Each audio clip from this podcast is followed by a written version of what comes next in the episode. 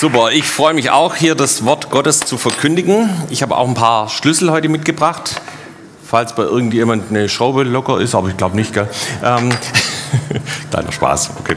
Ähm, ja, wir sind gerade in einer ganz besonderen Zeit und zwar wir beschäftigen uns mit der apostolischen Salbung, der apostolischen Vollmacht.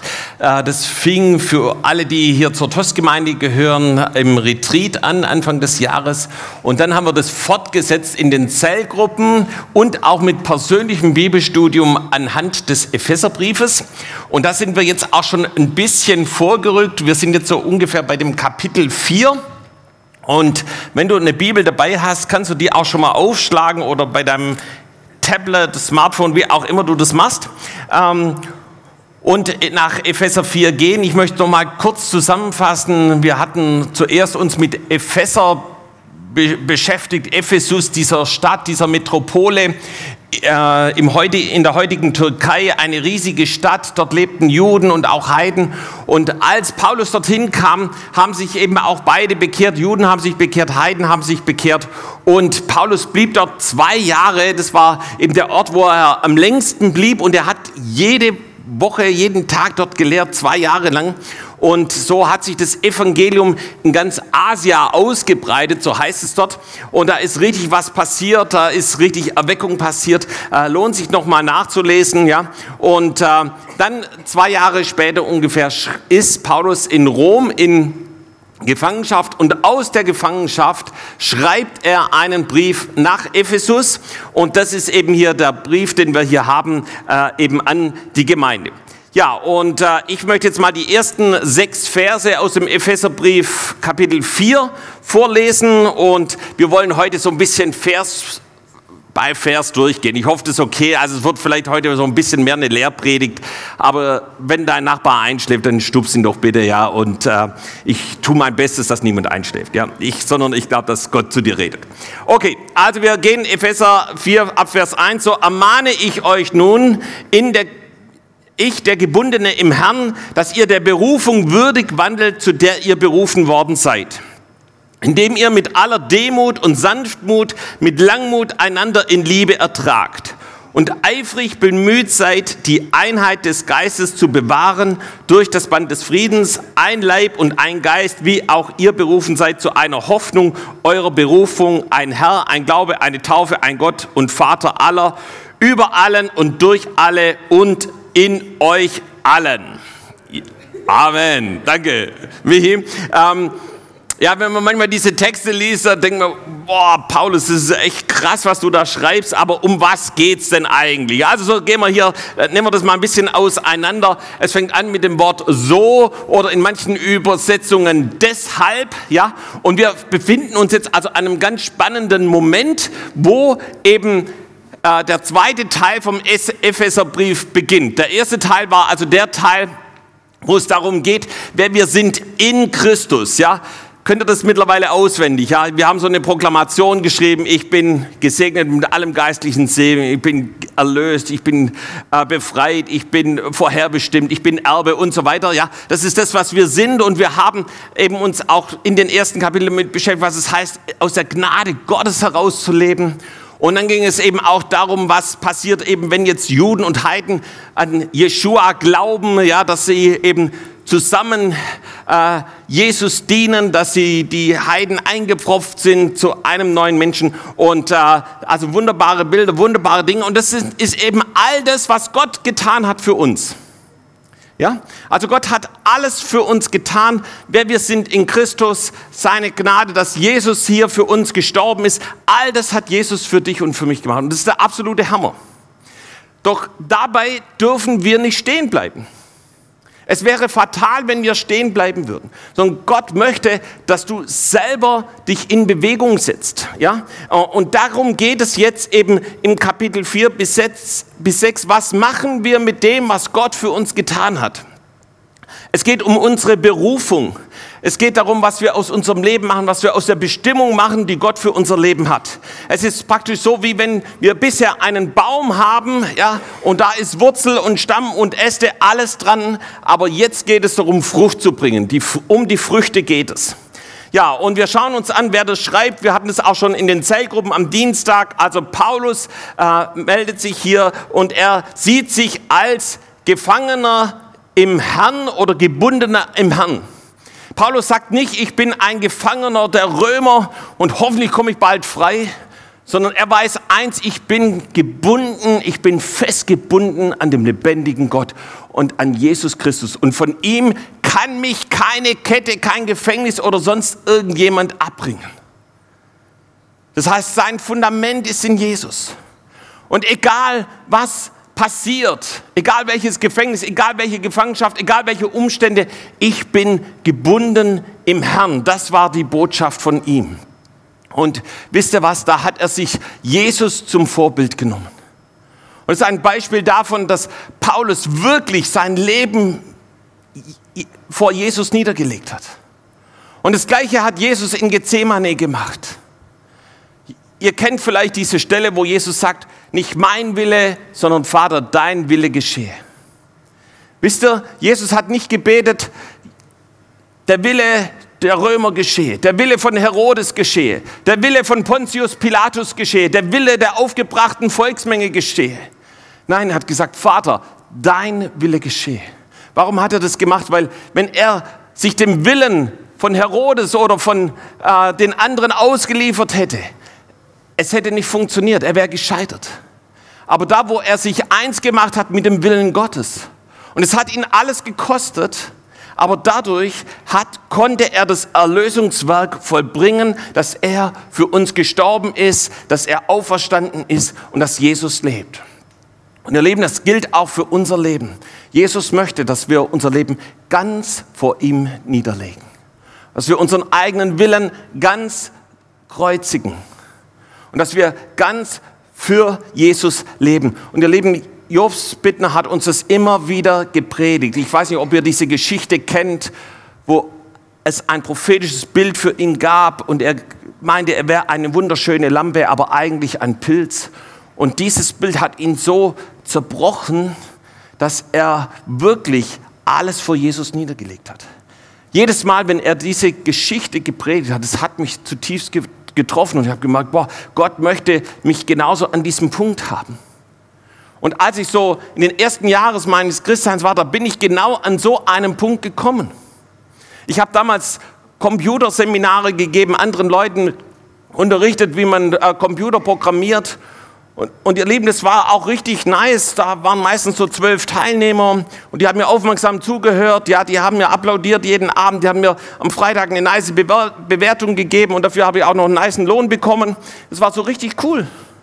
Und dann war ich hier in der Gemeinde, ähm, in unserem Laden, an, damals an der Neckar, äh, äh, Neckarbrücke. Und wir haben evangelisiert und gemacht, getan. Und weißt du, da gab es dann richtig Widerstand ja, lass mich in Ruhe und was willst du mit deinem Jesus und dies und das, ja. Und irgendwie habe ich gemerkt, oh, da bekomme ich Anerkennung und da ist eigentlich nur Widerstand. Und immer mehr habe ich mein Herz dem Business mehr und mehr zugewandt. Und ich bin so dankbar, dass jemand auf mich zukam und gesagt hat, Guido, was ist eigentlich mit dir los? Und dann bin ich nach Hause und es war wie nochmal auf einem Scheidepunkt. Ich wusste, es muss was passieren in meinem Leben. Und ich weiß noch wie heute, ich bin in mein Zimmer gegangen und ich fing an zu beten und auf einmal hat es mich auf den Boden gefetzt und ich fing an, Rotz und Wasser zu heulen, weil Jesus mir mein Herz gezeigt hat. Gezeigt hat, dass da nichts Gutes drin ist. Ich gezeigt hat, dass ich mich selber verwirklichen will und dass, dass, ich, äh, dass die Arbeit wie mein Götze geworden ist und, und, und. Und, ich, und das, das ging ziemlich lange. Das, ich habe einfach nur Buße getan. Und da war gleichzeitig so die Liebe Gottes da. Ich war so geflasht von der Liebe und von der Gegenwart Gottes. Aber das heißt, dass wir zerbrochen sind, dass wir gebunden sind an Jesus. Und ich habe damals zu Jesus gesagt, Jesus, es ist mir egal, was ich für einen Job habe. Ja? Und wenn ich mein Leben lang bei der Müllabfuhr bin, egal was ich, aber ich möchte dir dienen und ich möchte, dass nichts mich von dir trennen kann. Und das meint Paulus, wenn er schreibt, er ist gebunden an Jesus. Er hat sein Leben für ihn niedergelegt und nichts kann ihn von ihm trennen. Ja, und dann geht es weiter, dass ihr in der Berufung würdig wandelt, zu der ihr berufen worden seid. Und das ist das zentrale Thema hier. Es geht um deine Berufung. Gott hat was vor mit deinem Leben. Sag mal das zu deinem Nachbarn. Gott hat was vor mit dir. Er will dich gebrauchen. Und wisst ihr, ich möchte es mal mit einem Bild vergleichen. Ja? So, das, was Jesus für uns getan hat, das kannst du vergleichen mit einem wunderbaren Swimmingpool, mit einem Schwimmbecken, mit einem Fluss, wie auch immer. Ja? Und du springst hinein in die Gnade Gottes, in die Liebe Gottes und du fängst an zu schwimmen. Ja, hier seht ihr so ein Bild und du, wow, Jesus, ich danke dir, dein Auftrieb gibt mir Kraft, ja, und ich komme voran. Und das heißt es, äh, in der Berufung zu leben, einmal in der Gnade zu sein, das ist das Wasser, ja, das die Liebe Gottes um, umgibt dich, aber gleichzeitig kommst du voran, weil du etwas tust, weil du eben anfängst zu schwimmen. Und manche sind noch nicht an diesem Punkt. Manche sind, ja, denken, sie können auch ohne Wasser schwimmen. Sie brauchen Jesus nicht. Sie brauchen die Gnade Gottes nicht. Da haben wir auch so ein Bild, da sieht es dann so aus, ja. Da ist der Pool leer und es ist anstrengend und, und du gibst dir Mühe, aber du kommst nicht voran und du bist am Schuften und am Machen. Aber was passiert ist, dein Leben ist wie kaputt, wie leer, weil Jesus in deinem Leben fehlt. Und da, wo du dich damit identifizieren kannst, ich glaube, Jesus möchte heute in dein Leben hineinkommen. Er liebt dich. Und geh hier nicht raus, ohne dass du Jesus in dein Leben aufgenommen hast, dass du in die, die Gnade und die Liebe Gottes empfangen hast. Und dann gibt es die, die dritte Gruppe von Menschen, die springen einfach nur in den Pool und sagen, danke Jesus für deine Gnade, danke, dass du alles gemacht hast, danke, dass ich nichts mehr tun muss, ja. Und sie sind am Untergehen, ja. Sie sind am Untergehen. Warum? Weil sie nicht anfangen zu schwimmen, weil sie diese Schwimmbewegungen, die Berufung, das, was Gott für ihr Leben hat, ignorieren. Das, was Gott gesagt hat, pff, egal. Ja? Und es ist ein kritischer Zustand. Und ihr Lieben, ich bin dankbar, dass ich auf der Landwirtschaft groß geworden bin weil da war es, da musste man anpacken. Ja? Und für mich ist es ganz normal, dass wenn ich irgendwo bin, dass ich Schwimmbewegungen mache, ja, dass ich irgendwas tue. Ja. Für mich war es eher die Herausforderung, die Gnade und die Liebe Gottes anzunehmen. Ja, dass Jesus für mich was macht, was ich nicht bezahlen oder nicht, nicht, äh, mir nicht verdienen kann. Ja. Aber ganz egal, wo wir stehen, Jesus möchte, dass wir so in ihm vorangehen. Und für diese Berufung gibt es drei Schlüssel. Und ich nenne sie mal die Dreimut-Schlüssel. Hast du schon mal einen Dreimut-Schlüssel gesehen? Ja? Ein Dreimut-Schlüssel, weil eben alle Schlüssel mit Mut enden. Deshalb sind es Dreimut-Schlüssel. Ich habe auch drei Schlüssel dabei. So, der erste Schlüssel hier, das ist der Schlüssel der Demut. Ja, das ist also ein ganz einfacher Schlüssel. Ja, aber mit diesem Schlüssel, da kannst du dich an die Salbung anschließen. Ja. Wisst ihr was, wir haben ein relativ neues Auto und ich bin mit dem Auto 10.000 Kilometer ungefähr gefahren und auf einmal kommt eine Fehlermeldung, die ich in meinem ganzen Leben noch bei keinem Auto gesehen habe. Wisst ihr, was es war? Zu viel Öl im Motor. Zu viel. Nach, nach 10.000, ich habe nichts nachgefüllt, gar nichts. Ja. Zur Werkstatt, haben sich Fehler gelöscht, gleich wieder zu viel Öl im Motor. Dann haben sie Öl abgelassen irgendwann Irgendwann wieder die Meldung. Zu viel Öl im Motor. Irgendwann habe ich gesagt, Jesus, willst du mir dazu was sagen? Oder, ähm, dann irgendwann haben wir es nochmal zu gesagt, jetzt ist okay irgendwie. Ich habe dann gedacht, Jesus, du könntest auch mehr den, irgendwie den Tank füllen anstatt den, den Motor. Ähm, hey, aber die Salbung nimmt zu. Amen. Ja. Und, und ich glaube, es ist ein Bild dafür, dass die Salbung in deinem Leben steigen soll. Und zwar überfließend. Ja, überfließend. Okay, also der erste Schlüssel der Demut äh, ist Lernfähigkeit. Ich habe fünf Punkte dazu. Zu Demut, da gehen wir ganz schnell durch. Lernfähigkeit. Demütige Menschen suchen Rat und Hilfe bei anderen, die schon etwas länger mit dem Herrn unterwegs sind. Sie sind bereit, sich an die Hand nehmen zu lassen und von anderen zu lernen. Und ihr Lieben, das ist der Hauptschlüssel. Wenn du das machst, dann öffnest du die, die Schleusen der Salbung. Ja, wenn du sagst, ich muss es nicht selber schaffen, ich, ich kann Hilfe annehmen. Ich sehe Menschen, wow, die gebraucht Gott. Da hänge ich mich ran, sage ich, komm, hilf mir bitte. Äh, da ist wirklich, setzt wirkliche Salbung frei. So, das zweite Schlüssel für Berufung im Bereich von, von Demut ist Dienstbereitschaft. Demütige Menschen sind bereit, anderen zu dienen, ohne nach Anerkennung oder Belohnung zu suchen. Sie sind bereit, sich selber zurückzusetzen, die Bedürfnisse anderer über ihre eigenen zu stellen und genau so, wie Jesus das getan hat. Jesus war der Rabbi, der Meister wurde er genannt, von seinen Jüngern und von allen anderen. Und dann hat Jesus gesagt, so, heute werde ich eure Füße waschen. Und äh, das ist ein Beispiel, an dem ihr euch orientieren sollt. So Gott möchte, dass wir dienen. Und dass wir, dass, dass wir nie aufhören mit Dienen. Und ich möchte sagen, das hört nicht auf, wenn du mal Hauskreisleiter bist oder irgendwie Bereichsleiter oder sonst was. Äh, Gott möchte, dass wir dienen. Und wenn ich hier Männer und Frauen Gottes kennengelernt habe, die hierher gekommen sind, äh, die Gott vollmächtig gebraucht hat, das waren immer Diener. So ein weiterer Schlüssel für ähm, Demut ist Gehorsam gegenüber Gott. Demut bedeutet, dass ich das tue, was Gott sagt. Dass ich das nicht rausschiebe oder wegschiebe, sondern dass ich seine Führung und Anweisungen annehme und weiß, ich brauche sie, weil Gott souverän ist und weil Gott einen besseren Plan hat als ich selber. So, der vierte Punkt für Demut ist Fähigkeit zur Selbstkritik. Ja, also demütige Menschen sind offen für Kritik und auch Korrektur. Sie kennen ihre Fehler und Schwächen an und sind bereit daraus zu lernen und eben zu sagen, ich möchte besser werden, ja, ich möchte, dass sich mein Leben verändert. Sie sind nicht stolz oder trotzig, sondern demütig genug, um zuzugeben, wenn sie irgendwo mal falsch liegen. Der fünfte Schlüssel ist Dankbarkeit. Der fünfte Punkt zur, zur Demut ist Dankbarkeit. So demütige Menschen sind dankbar für all das, was Gott ihnen schenkt was sie von ihm erhalten haben. Ja? Sie nehmen das nicht für selbstverständlich, sondern sie erkennen an die Gnade und die Großzügigkeit Gottes und sind dankbar auch für all das, was andere Menschen in ihrem Leben tun. Dankbarkeit drückt sich im Lob und in der Anbetung zu Jesus aus. So, das war der erste Schlüssel. Sag mal Demut. Was war der zweite? Sanftmut. Ja? Guck mal, ich habe hier einen ganz sanften Schlüssel.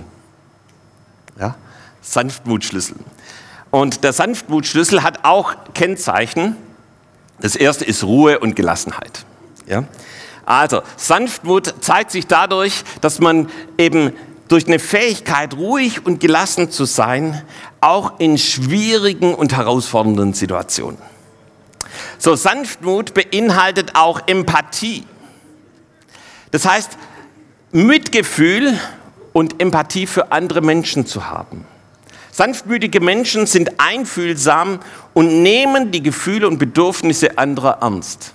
Vor kurzem habe ich mit einer Frau gesprochen und sie hat mir gesagt, ihr Mann ist Versicherungsvertreter und er ist seit Jahren der absolut erfolgreichste Versicherungsvertreter in der ganzen Firma und es sind hunderte von Versicherungsvertretern. Und dann sagt sie eins, Guido, der kann einfach zuhören. Der hört seinen Kunden zu, was ihre Bedürfnisse sind und quatscht sie nicht nur einfach voll. Ja, das ist Sanftmut, ja, sich einfühlen zu lassen. Setzt den Segen Gottes frei. So, Vergebungsbereitschaft gehört auch zu Sanftmut. Ja, die Bereitschaft, anderen zu vergeben. Kolosser 3, 12 bis 13, da werden diese drei Schlüssel auch nochmal genannt. Demut, Sanftmut, Langmut. Und dann heißt es Vers 13, ertragt einander und vergebt einander, wenn einer gegen den anderen zu klagen hat, gleich wie Christus euch vergeben hat. So Gott möchte, dass wir vergeben und dass wir in Vergebungsbereitschaft leben. Ja, liebevolle Kommunikation. Ähm, was machst du, wenn dich mal einer so verbal anrümpelt? Ja, bist du dann sanftmütig oder gibt es erstmal eine obendrauf? Sprüche 15, Vers 1 sagt, eine sanfte Antwort wendet den Grimm ab. Ein verletzendes Wort aber reizt zum Zorn. Ja.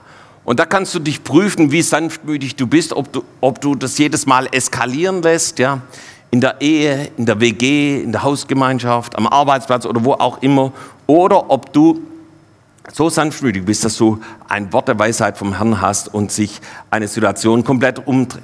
Ja, fünftes Kennzeichen ist Selbstbeherrschung. Ja, das heißt, deine Emotionen im Griff zu haben, äh, nicht impulsiv, aggressiv, ja, sondern eben einen ruhen und ausgewogenen Geist zu haben. So, und jetzt kommen wir zu Langmut. Und äh, Langmut, da habe ich die Rätsche ausgewählt, weil die, die ist langmütig. Ja, ja, das geht irgendwann, irgendwann langmütig, langmütig, aber irgendwann machst so und dann ist die Schraube offen. Ja, ähm, Langmut. Und äh, Langmut äh, hat mit Geduld zu tun. Ja, das heißt die Fähigkeit, in schwierigen oder herausfordernden Situationen ruhig zu bleiben und auf Jesus zu warten, so wie Abraham das getan hat. Ähm, Ausdauer, ja, äh, eben auch über einen längeren Zeitraum hinweg standhaft, beständig zu bleiben, zu glauben, die Hoffnung nicht zu verlieren. Interessanterweise gehört hier auch die Vergebungsbereitschaft dazu, ohne Groll oder Bitterkeit zu hegen, auch wenn Dinge sich länger rausziehen. Ja? Und genauso ein hoffnungsvoller Optimismus, ja, dass du weißt, ey, Gott wird, ist in Kontrolle und er wird das Ganze zu Ende bringen, ja, und siegreich zu Ende bringen. So, und dann geht unser Text weiter und eifrig bemüht seid, die Einheit des Geistes zu bewahren durch das Band des Friedens, ein Leib, ein Geist, eine Hoffnung, ein Herr, ein Glaube, eine Taufe, ein Gott und Vater. Und weißt du, warum Paulus das hier so schreibt? Ja, weil er sieht eben, das sind Menschen, die eine, einen jüdischen Hintergrund haben, jüdische Wurzeln, jüdische Festtage feiern und so weiter. Und das sind genauso eben Leute, die mit, damit bisher noch gar nichts zu tun hatten. Und die kommen jetzt zusammen in der Gemeinde. Und er möchte eins vermeiden, er möchte vermeiden, dass es dort eine Spaltung gibt, dass es dort eine Teilung gibt. Und deshalb ruft er auf zur Einheit im Geist. Er sagt nicht, irgendwie einigt euch auf den kleinsten gemeinsamen Nenner, nein, sondern er sagt, hey, bringt euch im Geist zusammen. Ja. Und was er möchte, ist eben, dass sie im Geist der Söhne Zions Gemeinde leben, dass sie Heidenchristen wissen, sie sind eingepfropft und der Saft kommt aus der Wurzel. Ähm, da könnte man viel mehr zu sagen, sondern ich möchte jetzt einen Schritt weitergehen und zwar Verse 7 bis 13. Jedem Einzelnen von uns aber ist die Gnade gegeben nach dem Maß der Gabe des Christus. Darum heißt es, er ist emporgestiegen zur Höhe, hat Gefangene weggeführt und den Menschen Gaben gegeben. Das Wort aber, er ist hinaufgestiegen, was bedeutet es anderes als das, dass er auch zuvor hinabgestiegen ist zu den Niederungen der Erde. Der hinabgestiegen ist, ist derselbe, der auch hinaufgestiegen ist über alle Himmel, damit er alles erfülle. Und dieses Herabsteigen und Heraufsteigen, das lesen wir von Jesus immer wieder, auch in Philipper 2, Vers 6 bis 11, dass Jesus eben sich demütigte und gehorsam war bis zum Tod und darum hat Gott ihn erhöht und so weiter. Also da, immer wieder lesen wir davon. Und das ist ein ganz, ganz wichtiges Beispiel auch für uns, dass Jesus bereit war, ja, gehorsam bis zum Tod zu sein, ja, und nach dem Tod ist er bis ins Totenreich gegangen und erst am dritten Tag ist Jesus auferstanden und in den Himmel gefahren und sitzt zur Rechten Gottes.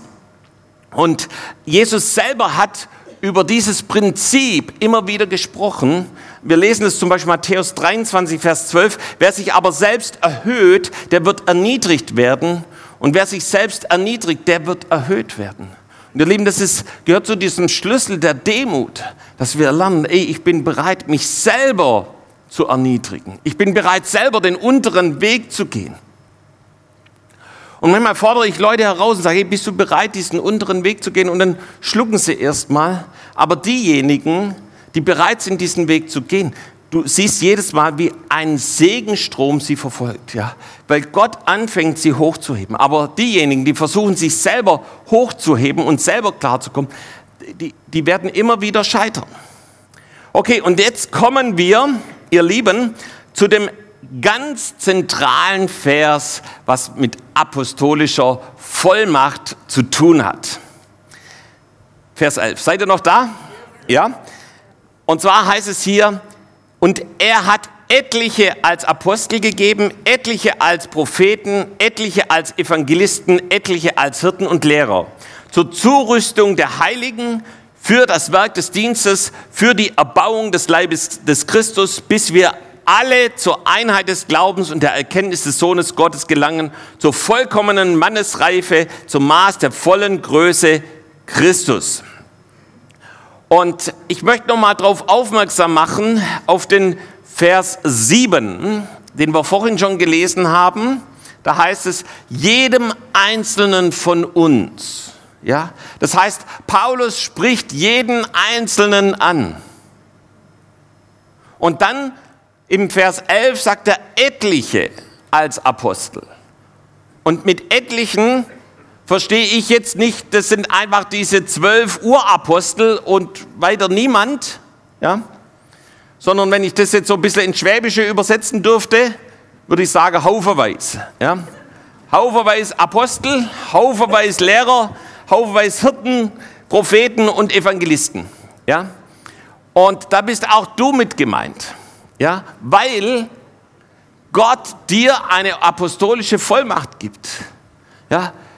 In, der, in dem Dienst, in der Gemeinde, in der du bist, gibt er dir eine apostolische Vollmacht. Und in dieser Vollmacht sendet Jesus dich aus und will dich gebrauchen. Das ist also jetzt nicht für ein paar, eine Botschaft für ein paar Leute, die irgendwie geistlich gut drauf sind oder was auch immer, bist du ja auch hoffentlich, äh, sondern es ist eine Botschaft an jeden Einzelnen. Gott möchte dich gebrauchen, in der apostolischen Vollmacht zu gehen und zu dienen. Und ich habe mir noch mal, habe mich noch mal mit diesem Wort Apostel beschäftigt. Ja, Jobs hat da auch schon drüber gelehrt, der Gesandte, ja, der Gesandte. Und wisst ihr, dass das, das Neue Testament ist voll von diesem Begriff gesandt. Ja, so Jesus sendet seine Jünger aus. Ja, äh, manchmal steht das Wort senden regelrecht in diesen Versen drin. Manchmal heißt es, geh da und dahin. Aber wenn ich zu jemandem sage, geh da und dahin, dann sende ich ihn auch aus. Ja, wenn man das heißt, dieses Wort gehen noch mit dazu nehmen, dann wäre es noch viel, viel mehr.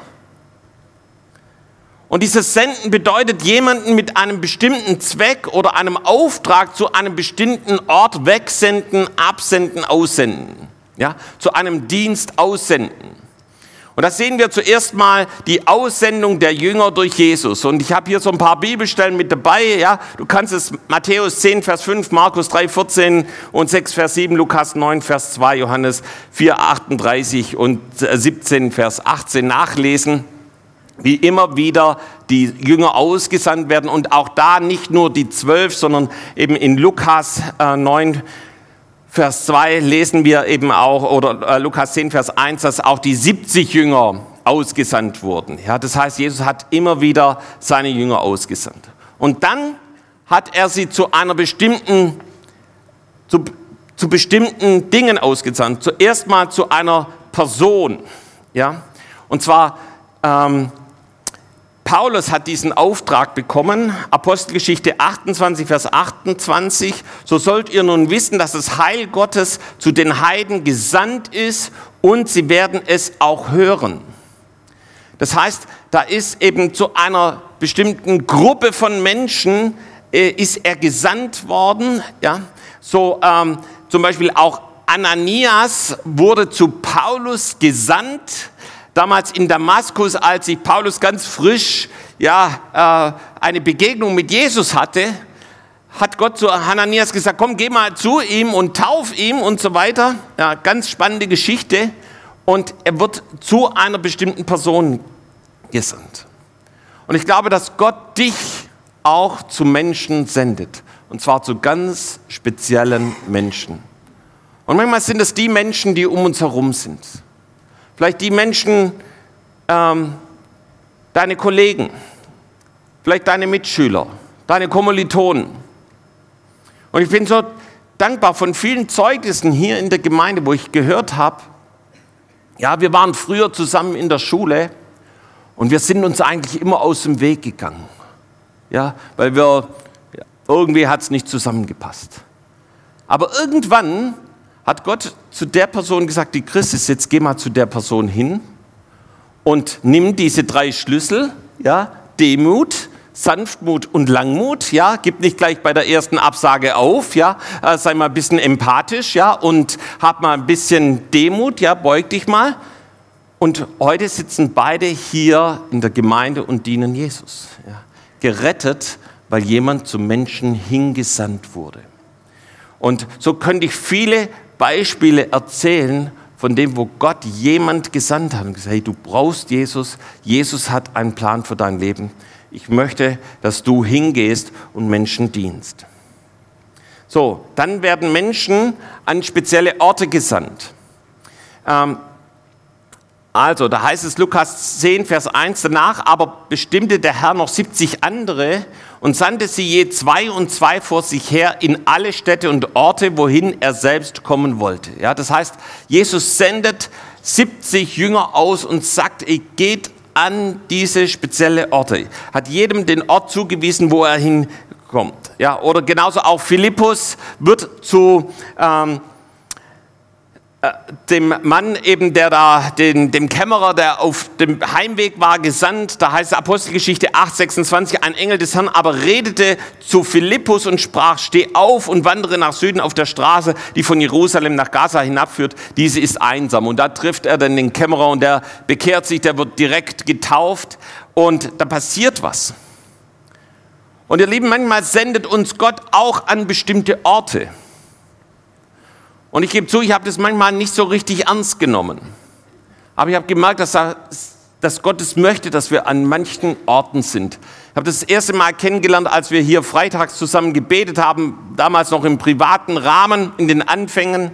Und wie oft hat Gott gesagt, jetzt geht auf den Berg zu beten, jetzt geht auf den Berg, jetzt geht am Marktplatz, jetzt geht dahin, jetzt geht dorthin, betet, ja. Und wow, da ist was passiert.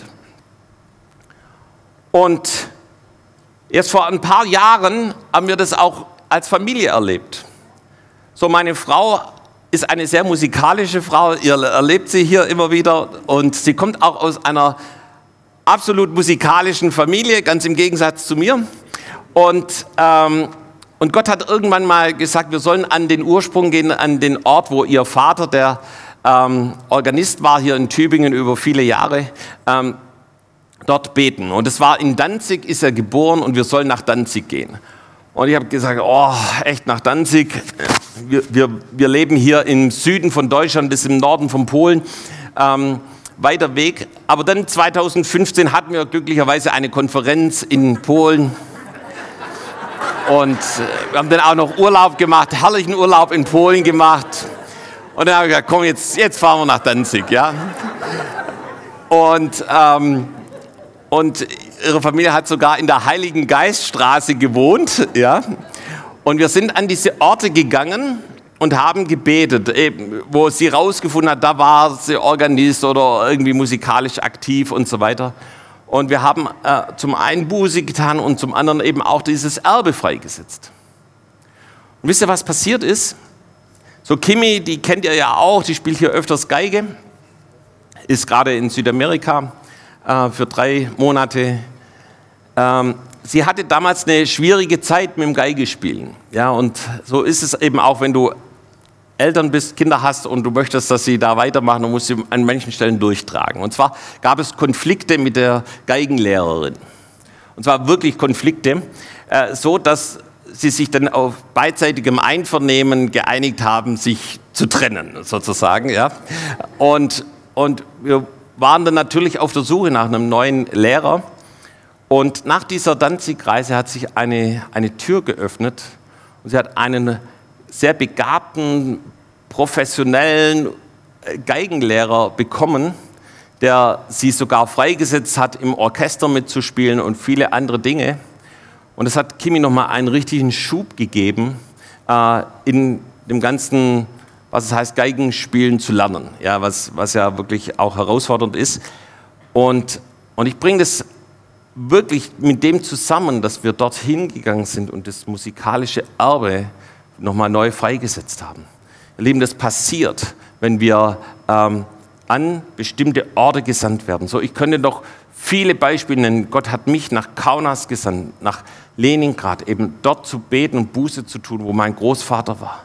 Ja, könnte über Taifingen erzählen, wie Jobst uns äh, gefragt hat, sollen wir die Gemeinde in Taifingen übernehmen, die eigentlich keine Gemeinde mehr war.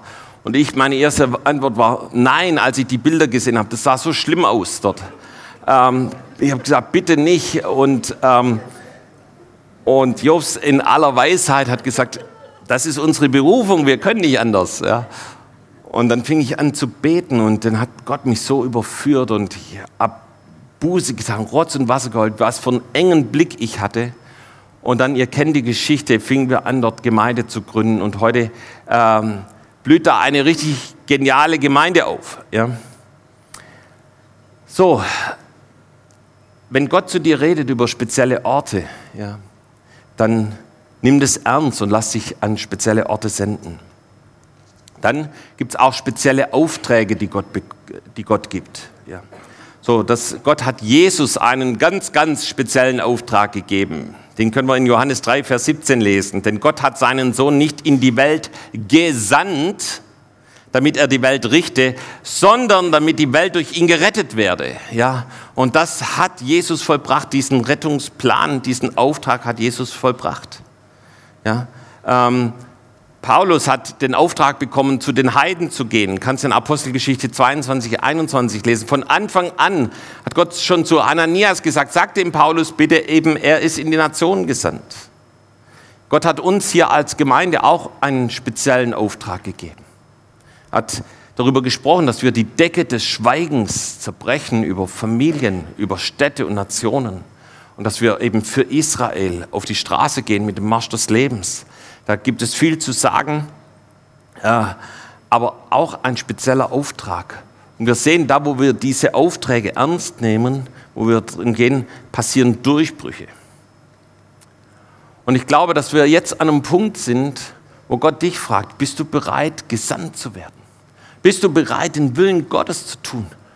Oder willst du aus eigener Kraft im trockenen Pool umhergehen und du denkst, wieso kann ich hier nicht schwimmen? Wieso läuft, wieso funktioniert das nicht in meinem Leben? Und du, das, dein Leben ist anstrengend, dein Leben ist schwierig. Aber da rufe ich dich zu Jesus. Da möchte Jesus heute in dein Leben kommen. Und da, wo du Jesus kennengelernt hast, ja, da sagt Jesus, hey, ich möchte dich senden. Ich habe etwas vor mit deinem Leben. Ja, ich, ich möchte dich gebrauchen. Ich sende dich zu Menschen. Ich sende dich an bestimmte Orte. Ich will dich gebrauchen, ich will dir Durchbrüche geben. Ja. Und eben die, wo am Untergehen sind und sagen, boah, warum funktioniert das nicht? Ich habe doch Jesus eingeladen, seine Gnade angenommen. Aber du bist irgendwie stehen geblieben. Du hast es ignoriert, was Jesus zu dir gesagt hat. Du hast gedacht, ist egal. Und du bist wie am Untergehen. Und ich glaube, da ruft Jesus dich heute und sagt, hey, fang an zu schwimmen. Du kannst schwimmen. Selbst ich habe schwimmen gelernt. Ich konnte mit zehn Jahren noch nicht schwimmen. Da habe ich erst schwimmen gelernt. Ja. Aber mir macht es riesen Spaß, im Wasser zu sein. Und Jesus möchte dich gebrauchen. Amen. So, komm, lass uns zusammen aufstehen und